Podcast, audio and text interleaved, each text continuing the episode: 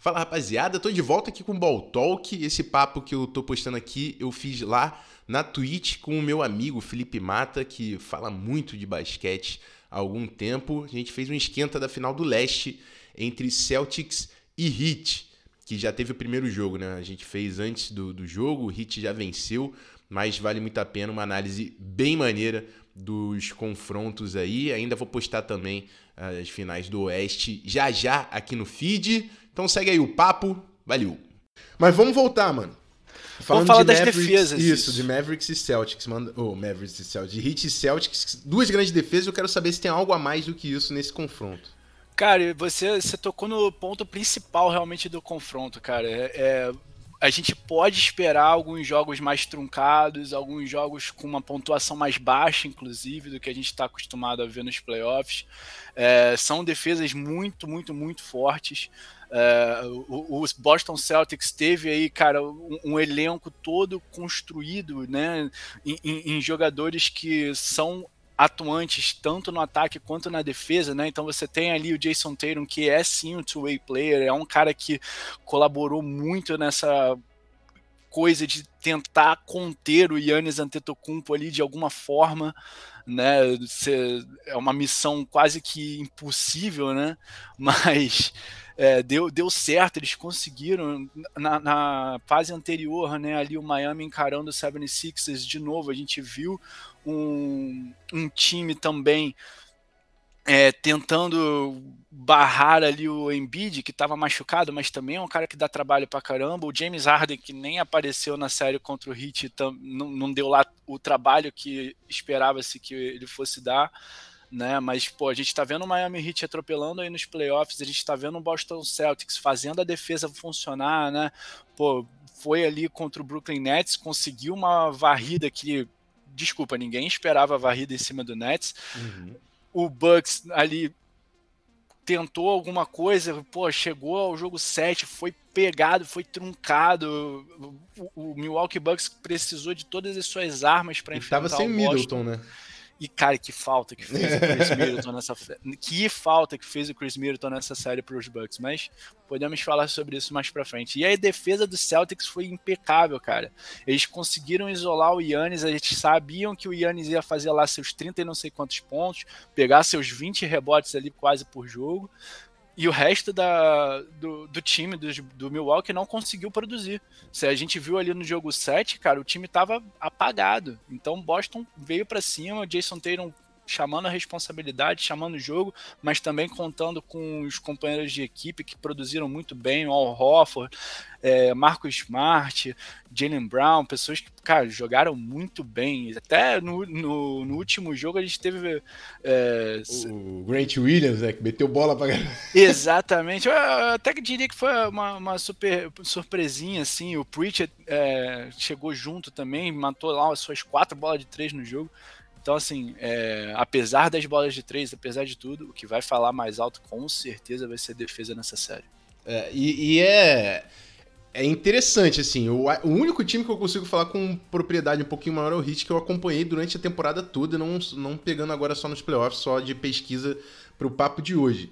O Heat não é um time de conseguir fazer muita criação ali, de parar, bater bola, passe para lá, passe para cá. É um time que joga transição, quer chegar na sexta. E eu não sei se contra o Celtics vai vai ser o melhor encaixe, né? Assim, pro, vai precisar dos playmakers fazendo jogada e vai precisar das bolas caindo, que nem sempre acontece pro Miami Heat. Exato, cara. E, e, aí você tocou num ponto bem delicado, que vai ser o famoso equilíbrio defensivo que o Celtics vai ter que fazer quando estiver jogando contra o Miami. Porque é isso, né? O Miami Heat ele é um time que gosta de defender e partir pro contra-ataque. Você tem o Jimmy Butler, que é um cara rápido pra caramba. Você tem o Duncan Robinson, você tem o Tyler Hero, né? O próprio Ban Adebayo, que é o pivôzão dos caras, ele corre muito bem, ele é um cara ágil pro tamanho que ele tem. Então, assim, é um time muito veloz. E assim, o, Celtics não vai poder ter aquela rifa de bola, ele vai ter que cuidar muito bem dos arremessos, vai ter que cuidar muito bem da posse de bola para que na hora do arremesso, na hora da tentativa de sexta, tem que ter o equilíbrio defensivo lá atrás para poder segurar esse contra-ataque do Miami. E aí eu acho que o Miami pode se complicar sim, porque como o Celtics a gente estava falando aqui, que é uma defesa muito boa, é aquela parada. Quando chutar, vai ter dois, três lá atrás já esperando esse contra-ataque para dar uma parada. Então, é, vai ser um joguinho de velocidade, né, em, em tentativa de, de, parada dessas transições, e aí o Miami vai ter que tentar se reinventar para melhorar o aproveitamento das bolinhas de três, melhorar o aproveitamento daquele chutinho de meia distância para conseguir jogar no 5 contra 5. Cara, quando essas bolinhas do Miami não caem, eu fico com desespero, tá? Que, que é só Jimmy Butler partindo pra cima. Falo, meu Deus, o Bana de Baio. Mas vamos ver o que acontece contra, contra esse, esse Boston Celtics. Eu queria, eu não sei se eu posso puxar um matchup. Que eu tava. Eu escutei também o, o, o resumo do pessoal do Bola Presa e eles trouxeram a estatística que o Miami e o Celtics, defensivamente, são os times que mais trocam é, em situação de de corta-luz.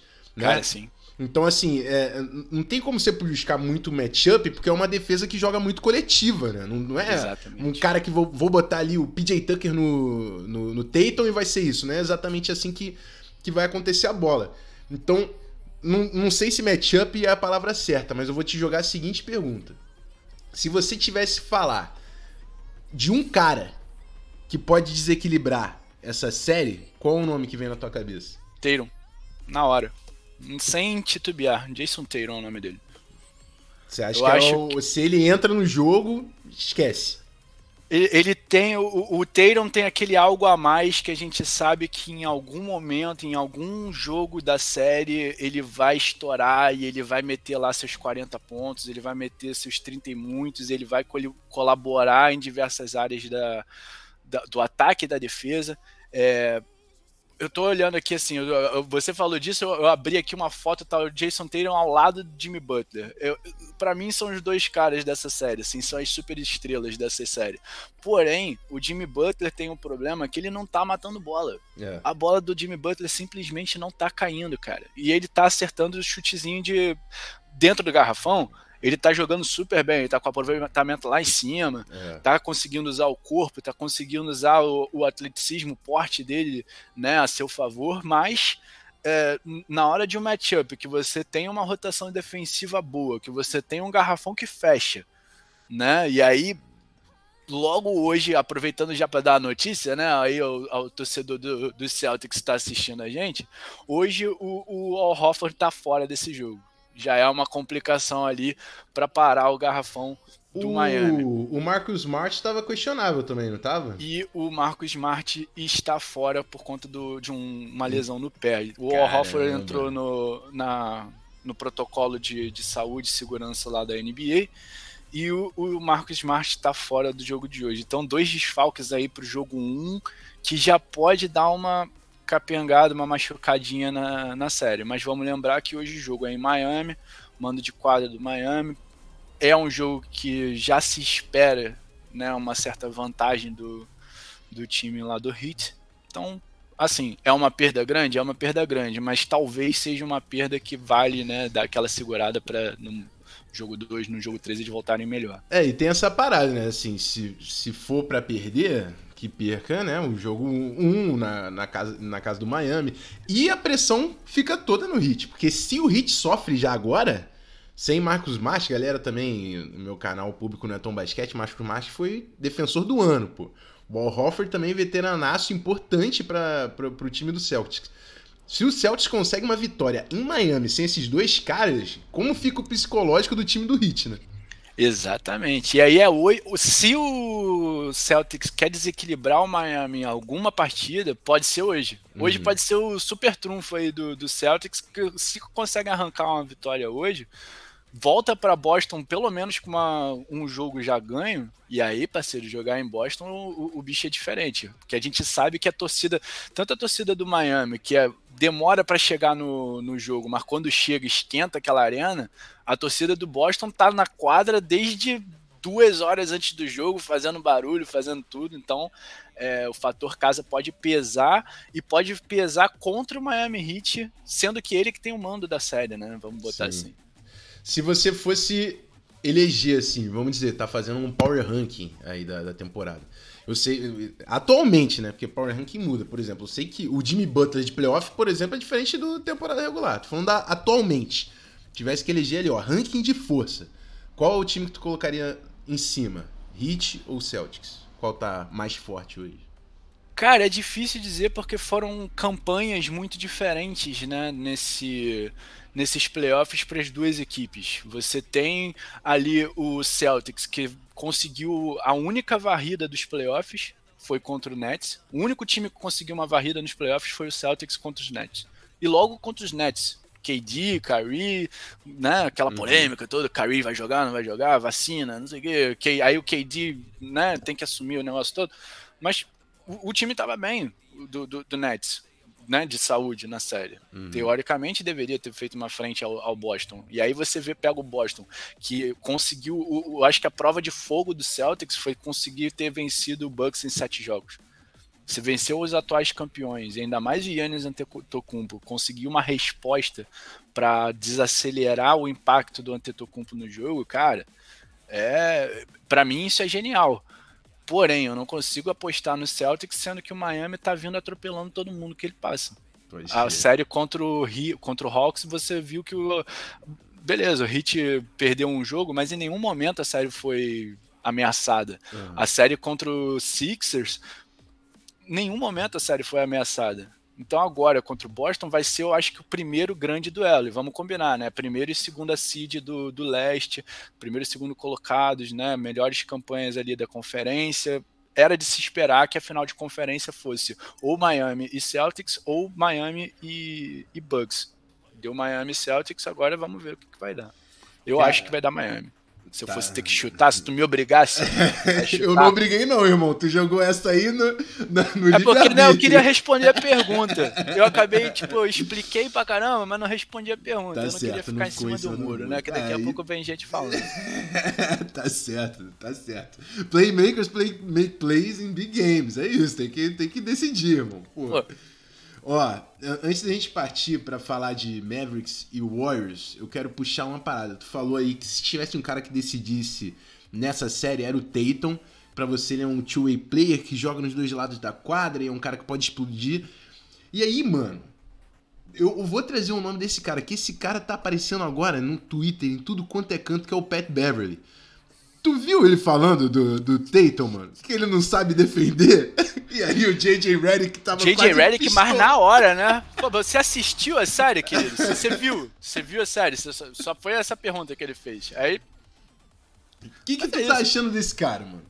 Do Beverly? É. Ah, cara, é o trash talk que tem que existir em algum... Algum jogador da NBA tem que ter um trash talk, né? Tem que ter alguém. E assim, vamos combinar, o Patrick Beverly pode não ser um exímio jogador, não sei o quê, mas quando ele tá em quadra, quando ele tá defendendo, ele tem um impacto. Uhum. Ele tem um impacto, é inegável que ele tem esse impacto, ele incomoda. Pode, ele pode incomodar pela postura dele, nem tanto pelo quanto que ele defende, mas, cara, ele incomoda, ele atrapalha, ele, ele, ele entra na cabeça dos caras. Então, assim, dentro de quadra, deixa ele falar, deixa ele, deixa ele fazer o que ele quiser, contanto que dentro de quadra ele continue fazendo, né, o papel dele, que é ser o cara chato, que é ser o cara que vai marcar, que vai provocar a falta técnica do adversário, que vai provocar uma flagrante, não sei o que, esse é o papel dele, deixa ele fazer, e ele faz de exemplar, tá? tu falou desse cara, mano, sabe quem eu lembrei? Aí da época que eu era hardcore NBA, lembrei do Bruce Bowen, do Spurs. O gigante. Daí eu, eu, também era. Esse era chato e ainda metia uma bolinha de três que, meu Deus do céu, tu ficava. Não aparecia ofensivamente, ele metia uma bolinha de três que, pelo amor de Deus, aí, incomodou demais o Super De vez em quando caía aquelas bolinhas que, que, que machucava, né? Ele não, não era o jogo inteiro, mas era quando precisava, né? Exatamente! Bom, Vamos passar então. Eu, eu vou ficar com, com um hitzão da massa também, que eu tô confiante, cara. Que o Jimmy Butler tá comandando esse time é, é, é piada. E o Butler também saindo do Sixers lá, falando: Tobias Harris over, over me! His ass over me! bom demais, bom demais. É o Ben Simmons, na real, o Ben Simmons podia falar a mesma coisa pro, sobre o Harden, né? Vamos combinar. Exato, exatamente. Caraca, trocaram. Vou entrar numa mini polêmicazinha aqui, mas, pô, vamos combinar. Trocaram o, o, o Ben Simmons para trazer o James Harden e o cara me chuta duas bolas no, no, na, no segundo tempo contra o Heat, num jogo de eliminação. Amarelou demais, Mano, né?